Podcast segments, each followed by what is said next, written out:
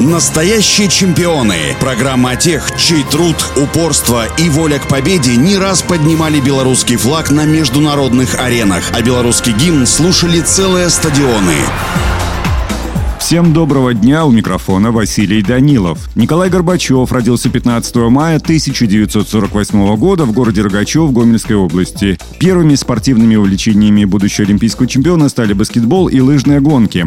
Однако в 1960-м Николай перешел в секцию гребли, где шефство над ним взял тренер Виктор Станибула. Первые успехи не заставили себя ждать, и уже в 1965 году на всесоюзной спартакиаде школьников, выступая за сборную БССР, два гребца из Рогачева Кириллова, Горбачев и Реутенок в байдарке двойки на дистанции 1000 метров стали серебряными призерами. В 1966 году Николай Горбачев получил звание мастера спорта Советского Союза, став первым спортсменом из Рогачева, удостоившимся такого высокого и почетного звания. В предолимпийском сезоне белорусский квартет байдарочников стал победителем спартакиады народов СССР на дистанции 1000 метров, а в Белграде на дистанции 10 тысяч метров Николай в составе сборного экипажа стал бронзовым призером чемпионата мира. Накануне Олимпиады 1972 года тренеры советской сборной сформировали экипаж байдарки «двойки», в который вошли Николай Горбачев и Виктор Картасюк из Грузии. Два спортсмена довольно быстро нашли общий язык и уже после нескольких пробных заездов демонстрировали отличную слаженность работы и полное взаимопонимание.